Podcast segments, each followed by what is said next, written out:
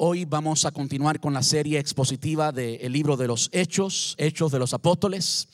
Eh, le hemos titulado esta serie En Acción porque vemos precisamente no solamente la iglesia, sino como vamos a ver hoy de una forma muy clara, vemos al Espíritu Santo en acción.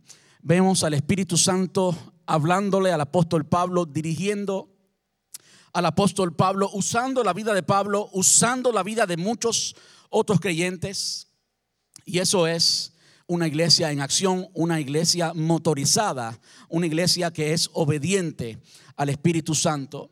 Y es mi oración y mi deseo que nosotros cada vez más nos convirtamos en esa iglesia. Es mi deseo y oración que nosotros cada vez más podamos identificarnos como ministros del Evangelio, porque eso es lo que usted es. Usted es un ministro del Evangelio, según la Biblia nos enseña, como escribió el apóstol Pedro, mas vosotros sois linaje escogido, real sacerdocio. Y usted puede adoptar esas palabras para ti. Tú puedes mirar esas palabras y decir, yo soy linaje escogido, no soy un accidente, yo soy linaje escogido, real sacerdocio, nación santa, pueblo adquirido por Dios. Tú y yo lo somos y por lo tanto debemos de creerlo. Y les digo esto porque en el libro de los Hechos, el libro de los Hechos es básicamente la historia de la iglesia desde que nació allí en Jerusalén hasta que llegó a Roma, el centro del mundo antiguo y llegó desde Jerusalén hasta Roma, no solamente por la obra y la obediencia de los apóstoles, sino también por la obediencia, la obra, el trabajo arduo de muchos creyentes que nunca fueron reconocidos como apóstoles, muchos creyentes aún que ni siquiera hoy conocemos, pero llevaron el evangelio precisamente a estos lugares. Lo hemos visto en los últimos las últimas dos semanas hablando del ministerio en Éfeso, la Turquía actual, cómo el ministerio allí eh, comenzó a través de alguien que no, no, conocíamos. Sin embargo, fue alguien que tuvo una formación teológica extraordinaria.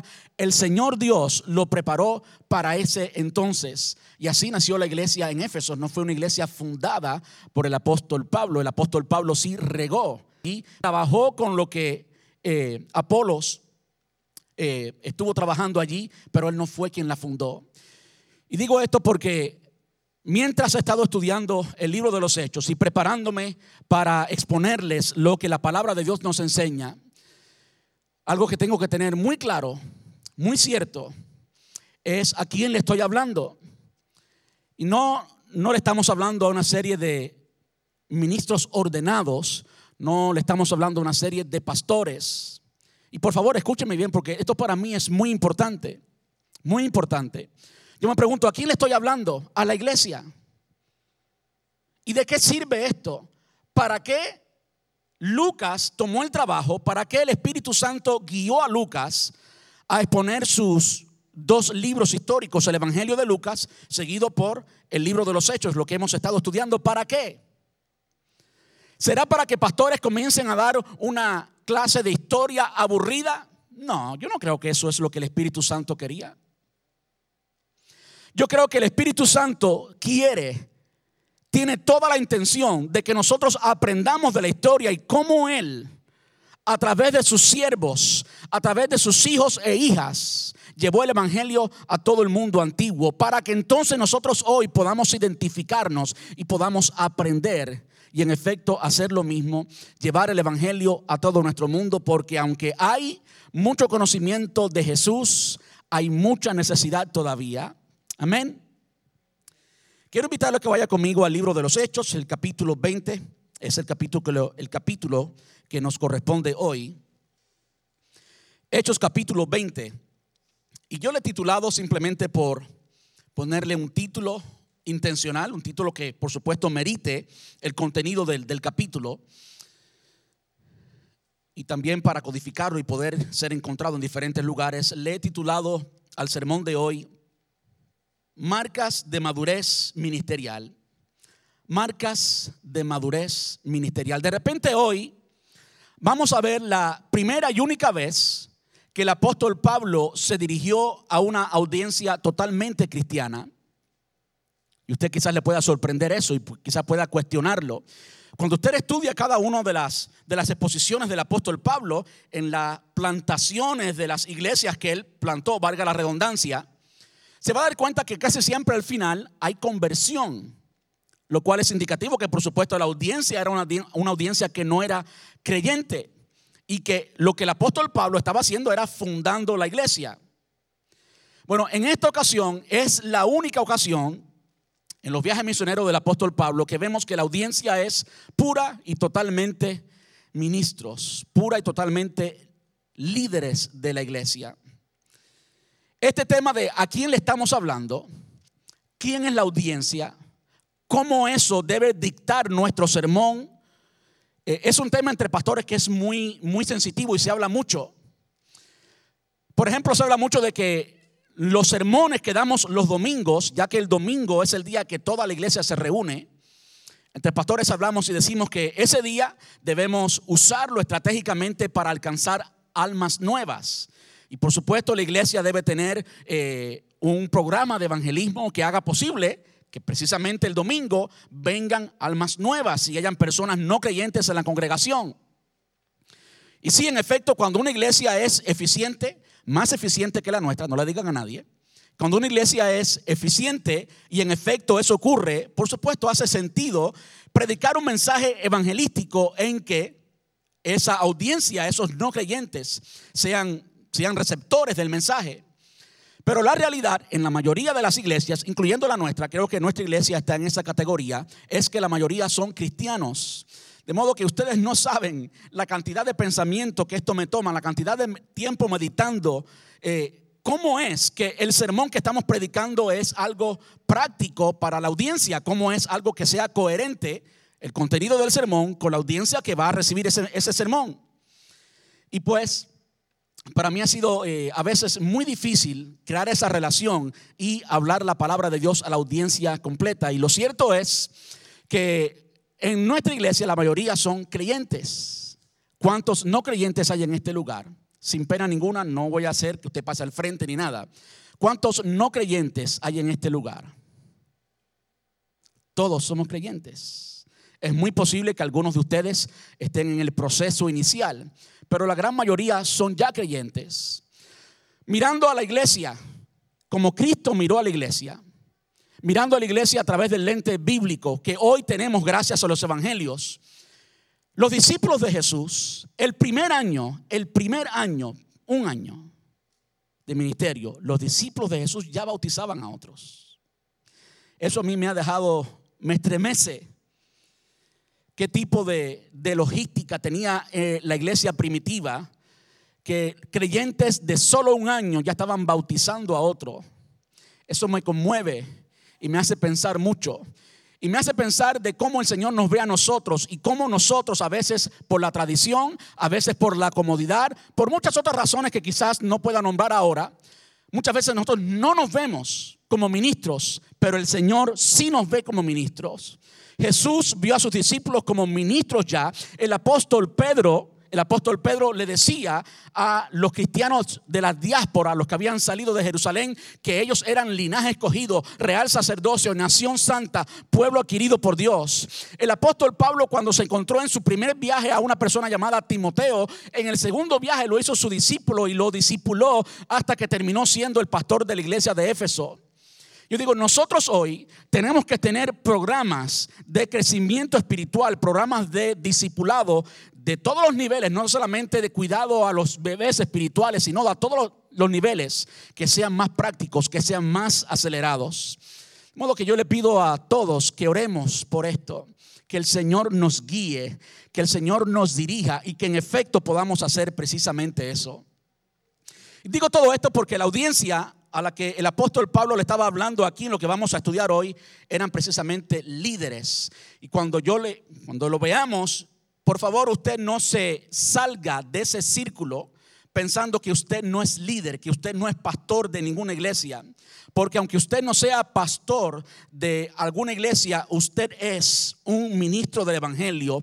Y entienda esto, la única razón que yo, al analizar el libro de los Hechos, la única razón que yo veo que el libro de los Hechos está allí y fue dado para nosotros hoy, es que usted usted, que no es un pastor, usted se identifique como un ministro y usted se vea en la obra del Señor y usted tome acción, usted comience a trabajar para el Señor. Vamos a la palabra de Dios.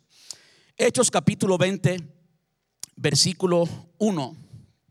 Cuando se acabó el alboroto, yo estoy leyendo la nueva traducción viviente, capítulo 20, cuando se acabó el alboroto. ¿Qué alboroto? Bueno, un alboroto que habíamos tomado, eh, tocado la última semana. En la presente Turquía, la ciudad de Éfeso antigua, al final del ministerio de Pablo había un, ah, un artesano, o mejor dicho, un negociante, no un artesano, un negociante que vendía estatuitas del templo de Artemisa o de la diosa Diana. Y este hombre pues abastecía a todos los artesanos. Los artesanos de la ciudad eran empleados por este hombre. Este hombre era un mercader. Este hombre se llamaba Demetrio. Y cuando llegó el apóstol Pablo y acabó con la idolatría, vimos la cantidad de idolatría que había en la ciudad de Éfeso, la Turquía actual. Lo vimos la semana pasada. Cuando el apóstol Pablo destruye la idolatría en Jerusalén, en Jerusalén, en Éfeso, perdón. Por supuesto, se buscó como enemigos a Demetrio el vendedor de estos templos y a todos los artesanos que construían los templos porque de repente se quedaron sin billete. Y usted sabe que usted le toca el billete a alguien y se metió con esa persona, se metió en problema. Bueno, el apóstol Pablo no tenía problema ninguno con meterse con quien sea por la razón del Evangelio y se formó un arboroto grandísimo allí en Éfeso, la presente Turquía, y con eso terminamos el sermón pasado. Y comienza el versículo 20 diciendo, cuando se acabó el alboroto, Pablo mandó llamar a los creyentes y los alentó. Después se despidió y viajó a Macedonia. Eh, ya desde el inicio vemos ciertas marcas de madurez espiritual y esta marca la vamos a ver repetidamente en este capítulo y la marca es la siguiente. Pablo entendía algo que todo líder creyente debe entender. Y yo lamento que José Briones, uno de los líderes de jóvenes, no está aquí en este momento porque en una reunión yo le dije a José Briones estas palabras que les voy a repetir a ustedes hoy. Y yo no sé si él la entendió bien o si quizás la vio un poco, un poco bruscas. Como buen cubano, pues puedo hablar bruscamente. Yo le dije, José, tú no eres Dios. Se lo dije en buena forma, no me vayan a malinterpretar. Lo que le quise decir a José fue lo siguiente quien único puede cambiar las personas, quien único puede transformar las personas, quien único puede ser responsable absolutamente de la transformación de una persona es Dios. Ningún líder puede hacerlo. ¿Y por qué les digo esto? Porque aquí el apóstol Pablo, después de un alboroto gigante que había en Éfeso, imagínense el nivel de preocupación que el apóstol podía tener por las personas allí. Después de eso, él los llamó, los alentó y los despidió y se fue a Macedonia. En otras palabras, ustedes quedan en las manos de Dios. Yo no soy responsable, yo no tengo que estar todo el tiempo allí. Y quizás usted mire esto y si usted lo ve en la vida actual, en el presente de cualquier líder cristiano, de cualquier pastor, usted pueda decir que irresponsable.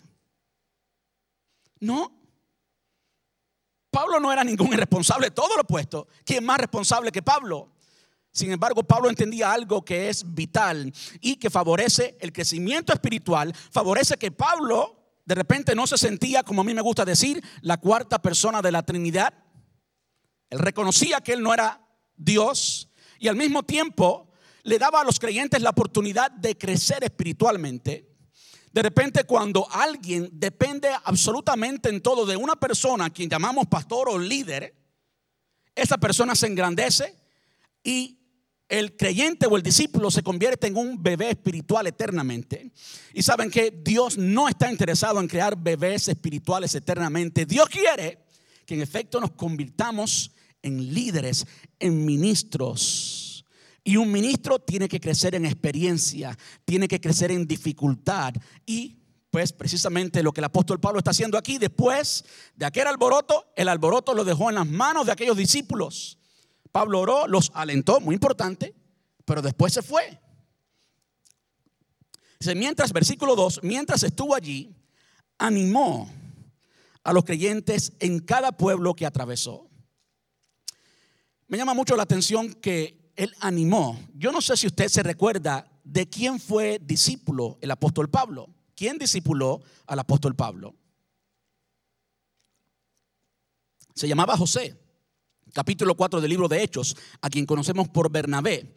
Y Bernabé fue, fue un apodo que le dieron, y le dieron este apodo porque esta, esta persona, Bernabé, se caracterizaba por siempre estar animando y alentando a los demás. De repente, esta característica propia de Bernabé marcó la vida del apóstol Pablo. ¿Y ahora qué hacía el apóstol Pablo con los creyentes? Dice el versículo 1, los alentó. El versículo 2, después que los sacó de allí, los, los animó. El apóstol Pablo estaba practicando exactamente lo que aprendió de su discipulador, de su maestro Bernabé. Luego descendió a Grecia, donde se quedó tres meses. Interesante que se haya quedado tres meses allí en Grecia. Dice, se preparaba para regresar en barco a Siria, Siria de donde él, eh, donde él era la base de su ministerio, Antioquía de Siria.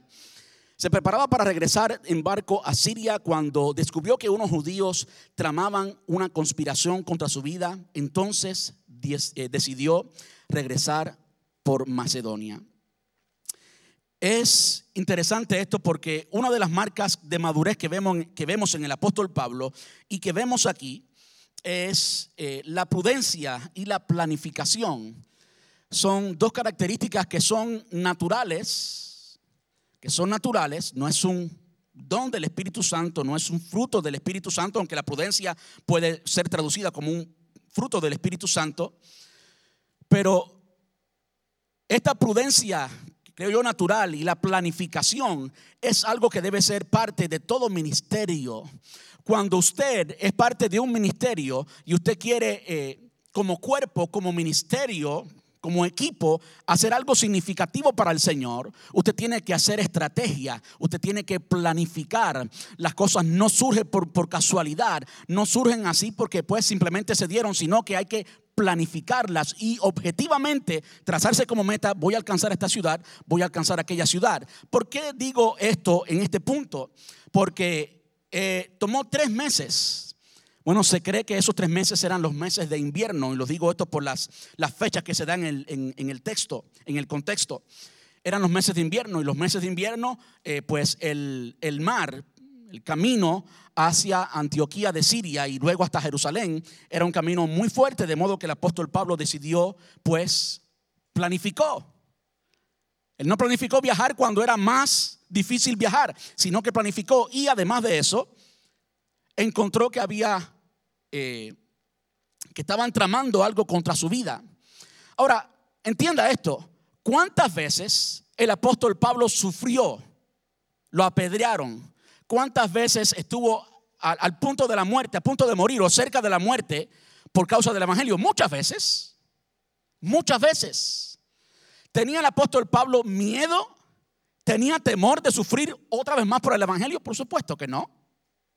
No es el Pablo que conocemos. Pablo no cambió eh, de repente por este problema. No, no, no.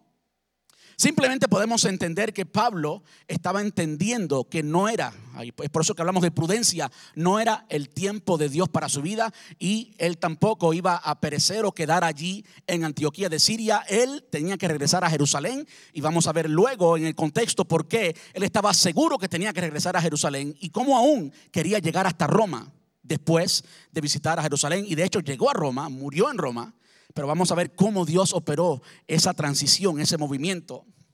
¿Por qué digo esto? Digo esto porque para nosotros hoy, para ti y para mí hoy, es importante ser parte de un ministerio, tener un objetivo y usar prudencia, planificar. Y además de planificar, eh, saber usar bien eh, el tiempo. Además de esto, al hacer esto, si usted, si usted mira, mira el mapa y ve Antioquía de Siria y ve Jerusalén y usted de repente pone puntos donde el apóstol Pablo estaba viajando aquí, se va a dar cuenta que el apóstol estaba alejándose de Antioquía de Siria, se estaba alejando de Jerusalén. De modo que muchas personas piensan que el apóstol Pablo pues eh, eh, como que no estaba en sintonía con el Espíritu Santo y no, ese no es el caso para nada. Simplemente, escucha esto, Pablo estaba aprovechando el tiempo que no podía viajar bien, aprovechando el tiempo en que lo estaban esperando, estaban tramando contra él en Antioquía, Y ese tiempo lo estaba usando para discipular y para tener más tiempo con los discípulos. Este es el tercer viaje misionero de Pablo, el último viaje misionero de Pablo. Y como vamos a ver en el, en el contexto, Pablo sabía que no regresaba más a esta región. Pablo básicamente se despedía. Yo me imagino el apóstol Pablo así como el mismo Jesús lo hizo, sabiendo que ya era el tiempo final de su vida, se juntó con los suyos. El Señor hizo eso allí en el aposento alto. Y vemos cómo el apóstol Pablo básicamente está haciendo lo mismo. Versículo 4 dice, varios hombres viajaban con él. Vamos a ver quiénes eran estos hombres y por qué eh, se nombran aquí. Sus nombres eran, prepárense para los nombres porque son nombres judíos y hebreos y, griegos. Sópater, hijo de Pirro de Berea. Ya estudiamos anteriormente cómo el, apóstol plantó la iglesia en, Berea. Evidentemente, este Sópater, hijo de Pirro, fue creciendo allí en Berea y hoy por hoy era el pastor o el anciano de Berea. Aristarco y segundo de Tesalónica, Gallo de Derbe, Timoteo, también Tíquico y Trófimo. Ahí tienen un, excelente nombre para un bebé si quieren. Trófimo de la provincia de Asia y cuando dice aquí Asia es Asia Menor. ¿Quiénes eran estas personas y por qué el apóstol Pablo los estaba reuniendo? ¿Por qué este grupo, junto con Lucas, por supuesto que está narrando, está diciendo nosotros, solo estaba incluido, eh, ¿quiénes eran ellos? Eran pastores, eran líderes. De modo que podemos entender que antes de Pablo ir a Antioquía de Siria y de ahí a Jerusalén, Pablo se estaba despidiendo, él sabía que no regresaba y él quería invertir tiempo con los líderes, quería invertir tiempo con los suyos. Una de las cosas, una de las lecciones más significantes del ministerio en la vida de Jesús y ahora lo vemos repetidamente en la vida del apóstol Pablo, es el tiempo unido. De repente Pablo quiso tener un, retiro de líderes. Y qué, qué alegría me da a mí, esto no fue planificado por el reloj, que precisamente el próximo fin de semana, algunos líderes de nuestra iglesia, vamos a irnos en un retiro. Esto de estar juntos, comer juntos, es algo importante en la vida de los, de los ministros. Tanto así que, como usted sabe, cuando el Señor Jesús llamó a los ministros, a los, a los discípulos, aquellos que ponían excusas, no, que yo no puedo, que tengo que hacer esto, tengo que hacer aquello, le decía, mira, no. Pues no. Él lo llamaba tiempo completo, tenían que estar con él todo el tiempo. Vemos aquí a estos hombres que seguramente tenían también una agenda completa, pero aún así separaban tiempo para estar con el apóstol Pablo. Ese tiempo unido es esencial. ¿Por qué? Porque el Evangelio, y mejor dicho, el ministerio, para hablar más en contexto, con, en, contexto con, el, con, el, con el título y con el texto, el, el ministerio es algo que se aprende en la acción es algo que se aprende en la acción. Sí es importante la preparación teológica, sí es importante el ministerio, pero quiero decirles, eso no es, su en el agua, ese no es el final. Y alguien no está listo para nadar hasta que se mete en el agua y aprende a nadar. Anoche, anoche no ayer, estábamos en la playa la familia y aprendí que en mi país, algo que yo nunca vi en mi país, aprendí que en mi país, hoy por hoy, existe tal cosa como aprender a nadar en, piscinas vacías. Y usted puede reírse si quiere, porque ¿cómo alguien puede aprender a nadar en piscinas vacías? Y es algo bien estructurado, con un maestro, con algo fenomenal, pero imagínese un niño subido en una silla o en un banco, no sé cómo, cómo lo harán, eh, acostado básicamente en ese banco y pretendiendo que está nadando. Uno de los estudiantes decía que una vez que entraran en el agua se iban a dar cuenta que no sabían nadar, porque el ministerio, y así como nadar, no es algo que se pueda aprender conceptualmente y ya usted creer que sabe, no. Sola y únicamente cuando usted comienza a ejercitar es que usted comienza a aprender. Alguien ha dicho que el ministerio no se aprende, se capta, que la visión se capta. Es por eso que el contacto personal es tan importante. Es por eso que es tan importante pertenecer a un grupo familiar. Es por eso que es tan importante comer, comer. ¿Usted sabe que Jesús hacía eso? Comer con las personas. ¿Por qué? No por la comida, sino porque por lo que ocurre alrededor de la comida, esa conexión, esa familiaridad y que las personas puedan ver, palpar, captar el ministerio. Y evidentemente el apóstol Pablo, esto es lo que estaban haciendo. Estas personas, estos hombres, eran los pastores, los ancianos, los líderes en cada una de las iglesias que el apóstol Pablo había plantado y ahora él quiere separarse con ellos toda una semana para tener un tiempo íntimo con ellos en los que él pueda dejar su corazón, dejar su corazón. Dice el versículo 5, ellos se adelantaron y nos esperaron en Troas, finalizando la Pascua, y de allí podemos llegar a la conclusión de los tres meses de invierno y demás. Finalizando la Pascua, subimos a un barco en Filipos de Macedonia, y cinco días después nos encontramos eh, con ellos en Troas, donde nos quedamos una semana. Ahí está el retiro eh, de ministros que el apóstol Pablo estaba haciendo en Troas y vemos que pues estaban todos estos pastores y después el apóstol Pablo invita a los pastores de la región de Éfeso. vamos allí, versículo 7. El primer día de la semana nos reunimos con los creyentes locales para participar de la cena del Señor. De repente este, este, este, esta cita es importante porque nos habla de cuándo se reunía la iglesia primitiva. ¿Cuándo fue? El primer día de la semana. ¿Cuál es ese primer día de la semana? Es el domingo. Pastor, ¿por qué no el sábado? ¿Qué pasó con el sábado? ¿Qué pasó con el sábado de los judíos? primeramente algo que el apóstol Pablo hizo muy claro, que también Jesús hizo muy claro, es que el Evangelio que el ministerio no es una continuidad o no es una reforma, no es una modificación del judaísmo. Es algo totalmente nuevo, totalmente nuevo. Tanto así que parte del centro del mensaje evangelístico a el mundo judío por el apóstol Pablo y por, y por el apóstol Pedro era que ellos tenían que venir a, a Jesús, que no había salvación si no es a través de Jesús. Los judíos creían que podían ser salvos por simplemente cumplir la ley. Ahora, ¿por qué no el sábado? ¿Por qué no el sábado? Bueno, primero lo vemos en las enseñanzas de Jesús. Vemos cuántas veces intencionalmente, intencionalmente, no por accidente, cuántas veces intencionalmente el Señor hizo milagros, hizo obras, precisamente el sábado Podemos verlo, por ejemplo, en Marcos capítulo 3, no lo vamos a leer. Una cita muy estupenda para ah, resaltar este punto es Hebreos capítulo 4, como Jesús se convierte al final en nuestro reposo. ¿Por qué eso es importante hoy? ¿Por qué eso es importante hoy para ti y para mí? Bueno, hoy en día está de moda, literalmente está de moda las iglesias mesiánicas.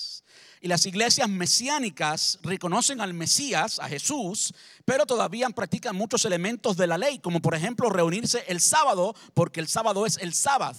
Y yo quiero decirle, usted no tiene que reunirse el sábado. ¿ok? Para el Señor el sábado y el miércoles y el lunes y el martes son exactamente igual, de modo que no hay una preferencia de días. Pero si usted va a, va a estudiar la historia bíblica, se va a dar cuenta que, como dice aquí, los cristianos se reunían cuando? El primer día de la semana. ¿Por qué? ¿Por qué? Porque el cristianismo no es una continuación, no es una adaptación del judaísmo, es la iglesia del Señor Jesús, es algo nuevo. Y como en el cristianismo el centro es Cristo, lo que celebramos cada vez que nos reunimos es la resurrección de Cristo. ¿Y cuándo ocurrió la resurrección de Cristo? Un domingo. Un domingo ocurrió la resurrección de Cristo. De modo que no podemos decir que, oh, somos paganos, porque de repente quien cambió Dicen algunas personas, piensan algunas personas, que quien, cambió el día de reunión de la iglesia de sábado a domingo fue Constantino y que por lo tanto fue una costumbre pagana. Se dice además que, por ejemplo, existían aquellos que adoraban el sol. Para esto nos ayuda mucho el, lenguaje, el idioma en inglés. Sunday, domingo, ¿verdad? Muchas personas lo usaban en la antigüedad para adorar al dios sol y separaban, por supuesto, el día del sol, el domingo. Pero lo mismo podemos decir del sábado, porque algunos también adoraban a un Dios eh, nombrado bajo, eh, nombrado por el, por, el, el por Saturno, por el, ayúdeme, por el planeta Saturno. Entonces, entonces qué? Esto es tan importante, les voy a decir por qué es importante, porque hoy en día hay una corriente, hay una corriente eh, que es totalmente eh, rajatabla, como se dice en algunos países por ahí, especialmente en, en Puerto Rico. Hay muchas eh, corrientes legalistas que de repente usted no puede participar en ninguna fiesta, porque si de repente hace el servicio el domingo, pues usted es pagano porque You know, alguien adoraba el sol en Sunday, el domingo, no sé qué tiempo en la historia. Y si usted celebra la Navidad, pues no ponga ningún arbolito porque es una, una costumbre pagana y tantas cosas. Que de repente, si usted va a seguir esa corriente, si usted tuviera que quedarse en su casa y no salir ni siquiera al patio. Y eso no es lo que Dios quiere. Usted es un ciudadano regular y no, usted no adora al sol cuando adora al Señor el domingo, claro que no. Primero que todo, Usted no se reúne el domingo para adorar a ningún sol. Usted se reúne el domingo para celebrar la resurrección de Jesús, ¿sí o no? Usted se reúne el domingo porque la iglesia se reunía el domingo y además culturalmente, de una forma relevante, el día de descanso es el domingo. Entonces cae perfectamente, encaja perfectamente que nosotros nos reunamos el domingo. Y para terminar con el tema del domingo y el primer día de la semana, ya vemos que es algo bíblico, que los discípulos lo hacían, Dice Colosenses capítulo 2, versículos desde el 14 hasta el 17. Y escuche bien, aquí está hablando acerca de nuestra libertad en Cristo Jesús. Dice, Él, Jesús por supuesto, anuló el acta con los cargos que había en contra de nosotros y la eliminó clavándola en la cruz. De esa manera, desarmó a los gobernantes y a las autoridades espirituales, los avergonzó públicamente con su victoria sobre ellos en la cruz. ¿Ok? Usted es limpio de pecado. Es lo que está diciendo. Ahora, escuche por qué el apóstol Pablo estaba diciendo esto. Por lo tanto, no permitan que nadie los condene por lo que comen o beben o porque no celebran ciertos días santos ni ceremonias por luna nueva ni por los días de descanso, por el día de reposo es eh, lo que dice la versión ah, Reina Valera, que es la traducción literal. Pues esas reglas no solo son solo sombras de la realidad que vendrá. Y Cristo mismo es esa realidad. Entonces, no le crea el engaño, no se crea que los cristianos mesiánicos son de repente más judíos o son más santos o más bíblicos que usted porque usted celebra el domingo y ellos lo hacen el sábado. No se deje juzgar por nadie. Amén. Somos libres en Cristo y con la libertad del Señor y en el Señor celebramos la resurrección de Cristo y lo hacemos el domingo. La iglesia primitiva también lo hacía así. Amén. Creo que eso es importante porque yo sé que es cuestión de tiempo que alguien le diga, no, yo soy judío mesiánico y tienes que llamarle a Jesús Yeshua y tienes que reunirte el sábado. Y si usted no conoce Biblia suficiente, pues se va a quedar como, ah, usted tiene que saber estas cosas. la segunda parte del versículo 7, Pablo les estaba predicando y como iba a viajar el día siguiente, escucha esto, qué interesante esto. Como él iba a viajar el día siguiente, siguió hablando hasta la medianoche. Escucha lo que sucedió la medianoche, no una hora de sermón, hasta la medianoche. El cuarto de la planta alta, evidentemente, a los discípulos le encantaba seguir lo que Jesús hizo allí en el aposento alto, era una planta alta, se creó un tercer piso. El cuarto de la planta alta donde nos reuníamos, dice Lucas, estaba iluminando iluminada, perdón, con muchas lámparas que titilaban. Yo no sé si, Lucas está tratando de describir el ambiente y yo no sé si usted nota a veces el ambiente como en nuestro templo a veces está un poquito oscuro y como que invita a dormir y de repente una prédica hasta las 12 de la noche, mm, ya usted sabe a dónde vamos. Como Pablo, no, como Pablo perdón, hablaba y hablaba a un joven llamado Eutico, que estaba sentado en el borde de la ventana, le dio mucho sueño. Finalmente se quedó profundamente dormido y se cayó desde el tercer piso y murió. Y podemos decirte con certeza que murió, porque ¿quién está escribiendo el libro? Lucas. ¿Y quién era Lucas? Un doctor. Lucas, a mí no sé si esto fue así, pero como que había escrito el certificado de muerte de este, de este joven. Dice versículo 10, Pablo bajó, se inclinó sobre él y lo tomó en sus brazos. No se preocupen, les dijo, está vivo. Entonces todos regresaron al cuarto de arriba, participaron de la cena del Señor y comieron juntos. Pablo siguió hablándoles hasta el amanecer y luego se fue. Mientras tanto, llevaron al joven a su casa vivo y sano y todos sintieron un gran alivio. Esto nos trae al tema de el tiempo que debe tomar el sermón. El tiempo que debe tomar el sermón. Y de repente esto pudiera servir como una autoridad bíblica para que un pastor como yo predique una hora. Y esto le da razón a algunos hermanos y hermanas de la iglesia que el domingo, especialmente a la hora que hacemos nuestros servicios, ya vienen almorzados y almorzaron y quizás comieron mucho carbohidrato y de repente la digestión de los carbohidratos, las luces tenues del templo y un predicador que no es muy pentecostal y muy gritón y que no anda dando zapatazos en la, en la, pues de repente favorece a ese hermano que quizás trabajó toda la semana, quizás trabajó el, sábado hasta muy tarde, pues se echa una buena roncada ahí.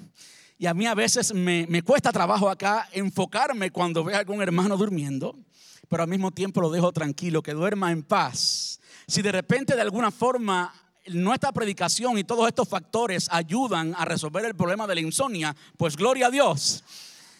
Y si quizás el pastor es muy aburrido, bueno, pues gloria a Dios también, porque yo soy quien yo soy y no puedo ser diferente simplemente para que las personas estén despiertas.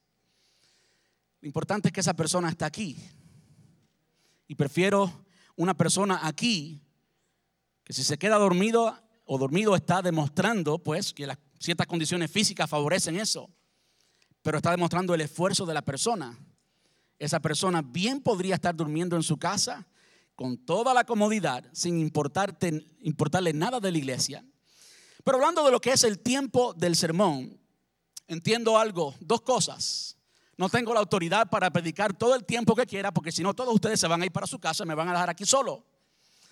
Segundo, estamos en una cultura diferente.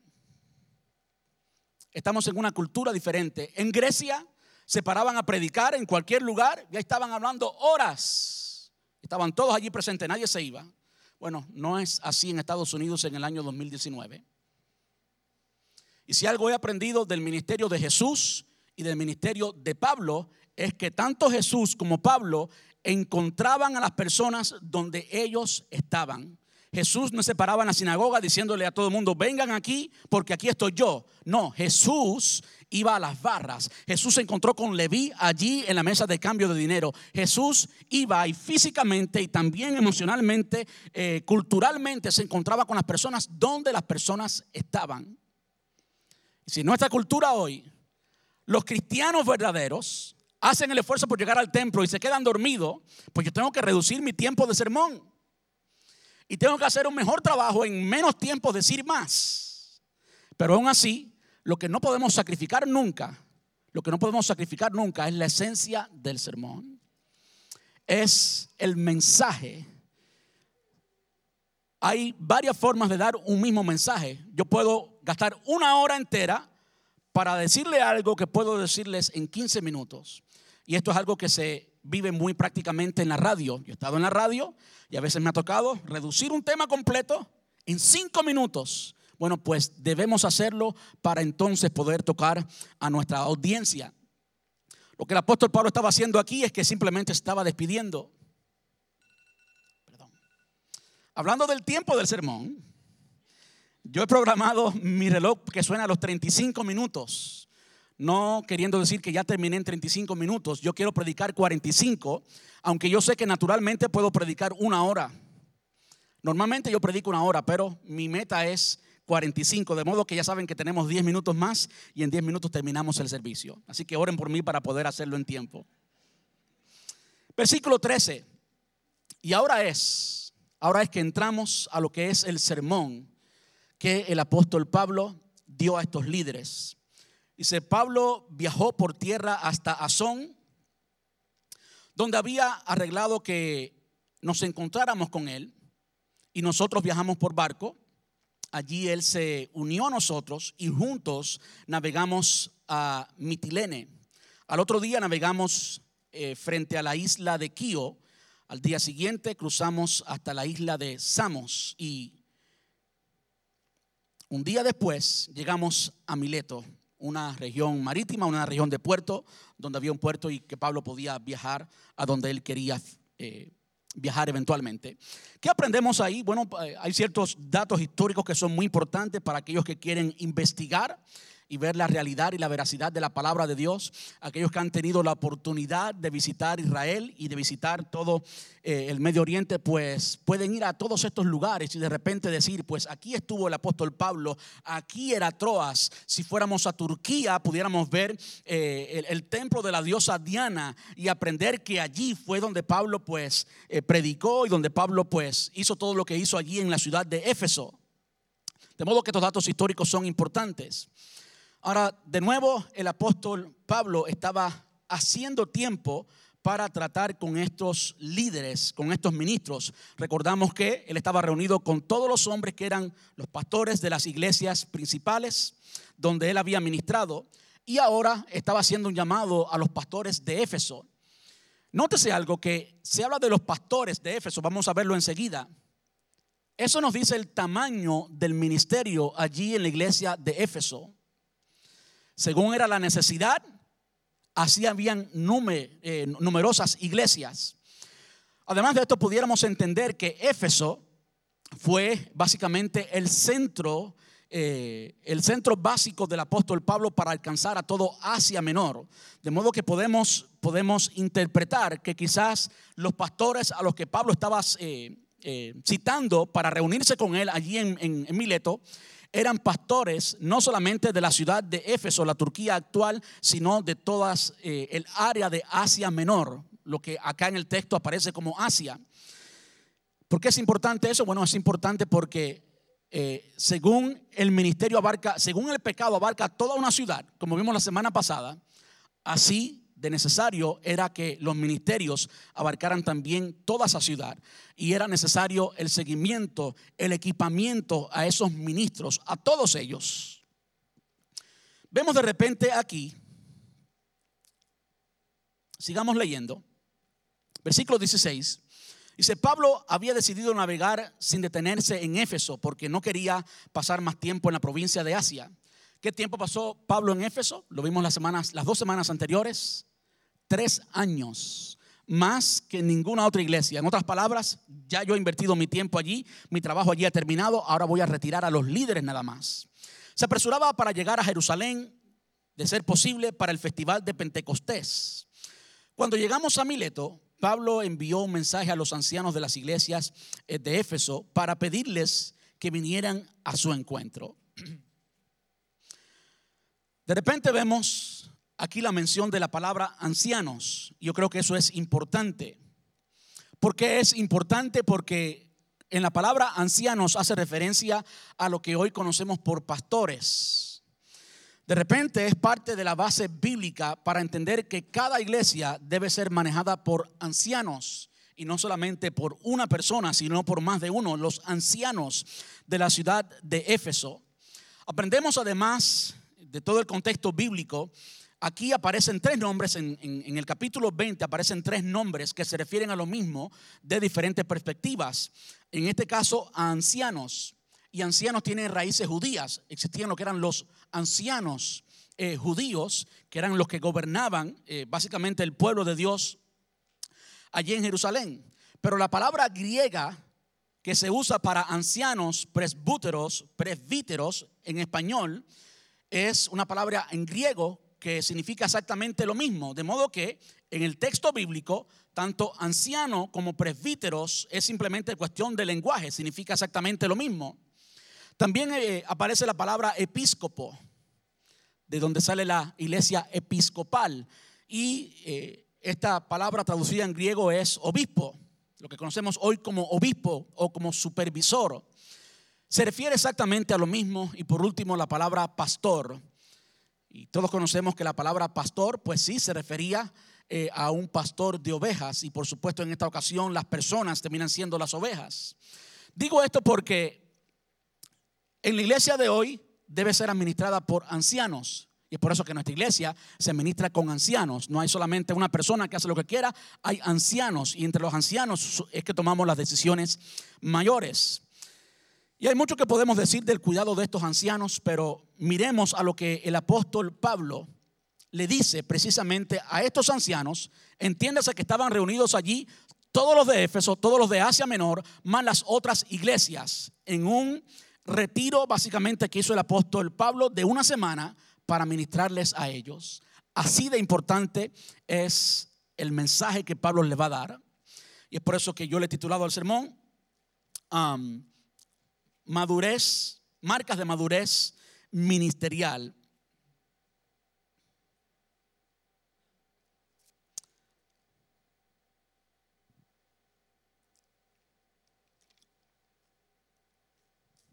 Vamos al versículo 20. Perdón, versículo 18.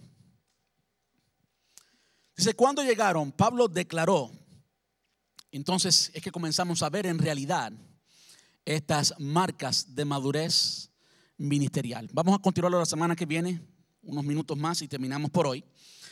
Dice, cuando llegaron, Pablo declaró, ustedes saben, saben que desde el día que pisé la provincia de Asia hasta ahora he hecho el trabajo del Señor con humildad y con muchas lágrimas.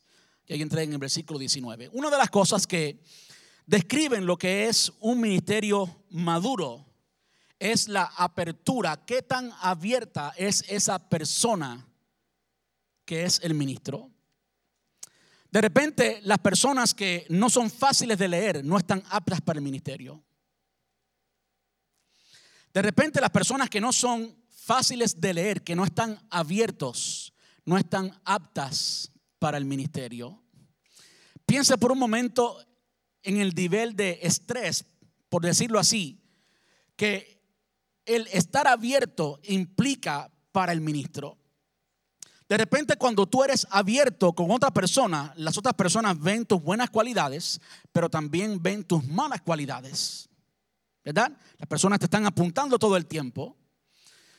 Es importante que Jesús dedicó tiempo con sus discípulos. Los tres años del ministerio público de Jesús, aunque estaba predicando, sanando, echando fuera demonios, estaba con quién? Con los discípulos. El apóstol Pablo, como vemos, nunca muy pocas veces andaba solo y cuando andaba solo le decían, pues envíame a fulano porque lo necesito. Pablo siempre estaba acompañado. En otras palabras, Pablo siempre estaba expuesto a las personas, a que las personas lo conocieran completamente. Y esa quizás es una es una cualidad, es una marca de madurez ministerial y una necesaria. Porque si usted no está dispuesto a, que las personas le conozcan tal como usted es, pues entonces usted no está listo para el ministerio. Ahora, ¿cómo nosotros hoy, cómo la iglesia hoy de repente puede interpretar esto cuando de repente conoce, conoce la falta de un líder que no es perfecto? De hecho, Pablo no era perfecto. El único perfecto es quién? Jesús. El único perfecto es Jesús. Si hay una iglesia que criticó tanto a Pablo, es la iglesia de Corinto. Y en la iglesia de Corinto vimos tantas veces cómo el apóstol Pablo se defiende, defiende su ministerio.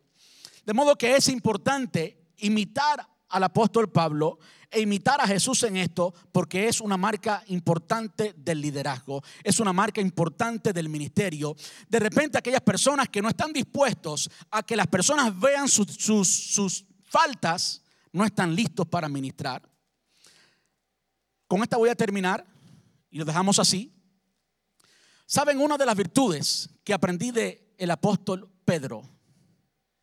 Si usted mira a todos los discípulos, quizás el más imperfecto era el apóstol Pedro. Impulsivo, mecha corta le decimos en algunos países. El hombre andaba con un machete, estaba triste el día que Jesús lo llevó a orar allí en Getsemaní y aún allí después de estar tres años con Jesús, el hombre andaba preparado con un machete.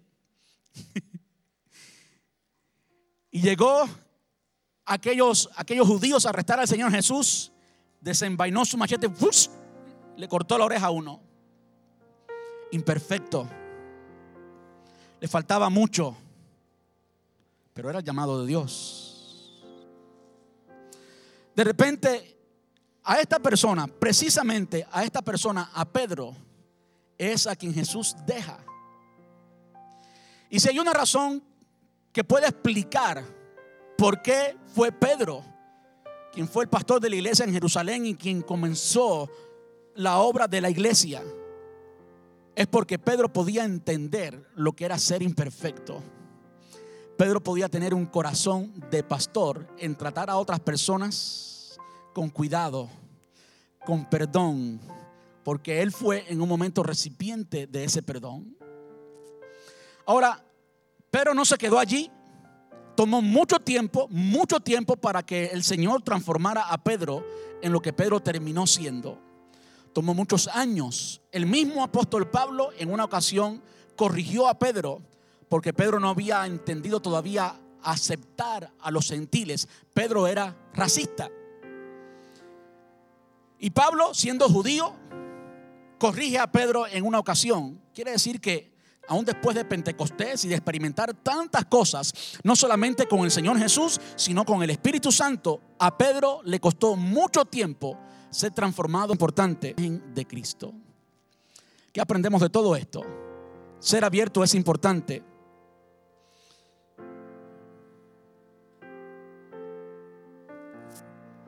Como dijo el mismo apóstol Pablo a los cristianos de Corinto, todos somos cartas abiertas, todos somos cartas abiertas. Si hay algo que ocurre en los grupos familiares, es precisamente eso, nos abrimos, de repente usted conoce bien a la persona, eso es necesario. Y usted como ministro del Señor, es importante que otros vean tus faltas y que tengan la libertad de corregirte así como Apolos fue corregido por Aquila y Priscila, sin problema ninguno.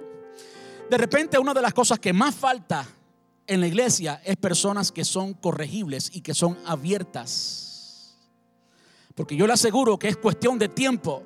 Cuando una persona se abre, todo el mundo va a ver sus faltas. Y saben qué, tenemos que aceptarnos. Tenemos que aceptarnos. Usted tiene que aceptar mis faltas porque soy imperfecto. Yo tengo que aceptar las suyas. Lo importante es no quedarnos allí, sino seguir creciendo y ser transformados a la imagen de Cristo. Quiero que estemos puestos en pie y quiero terminar con esto. ¿Usted sabe lo que es abierto? Que las personas te conocen bien, comienzan los roces y la falta del otro y la falta suya. Eso es necesario para que usted pueda crecer en el Señor para que usted pueda crecer como ministro. Así que si usted mira hoy a cualquier líder en la iglesia, en nuestra iglesia sí hay, creo que nueve grupos familiares en total. Pero si nombramos a cada uno de los ministerios que operan los domingos, hay 22 grupos. Esos también son grupos porque trabajan juntos. De repente el equipo de bienvenida de hospitalidad, como se conoce en algunos lugares, se conoce bien y conoce la falta los unos de los otros. ¿Saben que Allí es importante, importante ser abierto, ser eh, corregible, rendir cuenta unos a, unos a otros para que entonces podamos crecer en el Señor.